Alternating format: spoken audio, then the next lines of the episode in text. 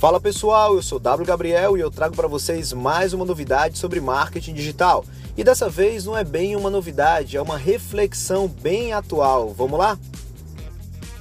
Muitas pessoas me perguntam nas minhas consultorias, nas aulas de MBA que eu dou pelo Brasil e em Portugal, perguntam por que, que as empresas tradicionais, como por exemplo a Associação dos Taxistas, hotéis, enfim, e diversas outras empresas tradicionais, por que, que elas não foram exatamente as empresas que fizeram os lançamentos inovadores de aplicativos como Uber, de aplicativos como 99 Taxi, Easy Tax, Airbnb e outros mais? Bem, existe uma, uma questão aí que muita gente não considera, não percebe, que é o fato de as empresas tradicionais terem que, para inovar, quebrar, canibalizar, destruir o mercado que atualmente dá lucro para ela. Você já imaginou se a Associação dos Taxistas resolve de repente lançar um aplicativo, sabendo eles que esse aplicativo pode crescer tanto que pode tirar inclusive o modelo de negócio atual que eles, em que eles lucram bastante? Ou seja, quem que é a empresa que vai criar um negócio para canibalizar o próprio negócio que atualmente dá lucro para ela? Eu vou dizer, uma empresa que fez isso, a Apple.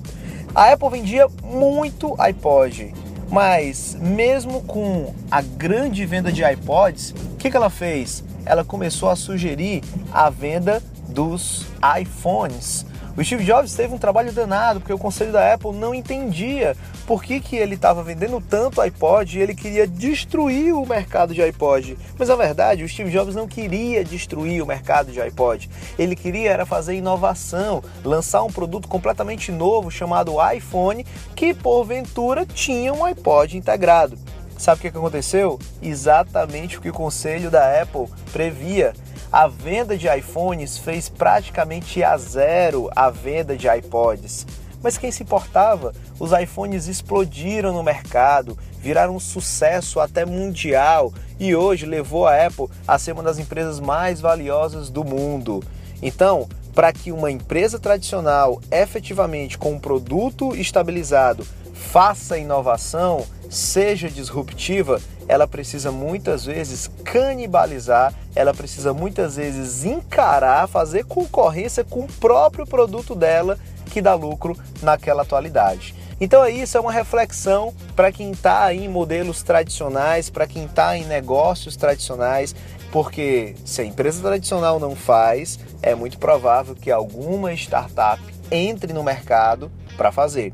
As startups, elas não têm tanta alta responsabilidade tradicional de manter um negócio que já está dando certo. Na verdade, ela quer quebrar um paradigma, ela quer ser disruptiva, ela quer questionar um status quo existente na atualidade. Então, ela pode ser, um, vamos dizer, um pouco mais até irresponsável em implementar uma inovação e acabar, por consequência, destruindo um mercado tradicional as empresas tradicionais teriam que cortar um pedaço da sua carne para conseguir ser disruptiva. Esse é o grande desafio que muitas empresas não conseguem encarar e que a Apple encarou e a gente viu aí que deu muito certo. Então é isso, mais novidades, dicas, insights como esses você pode encontrar nas minhas redes sociais. É só colocar no Google W Gabriel e você vai encontrar todas. Até a próxima.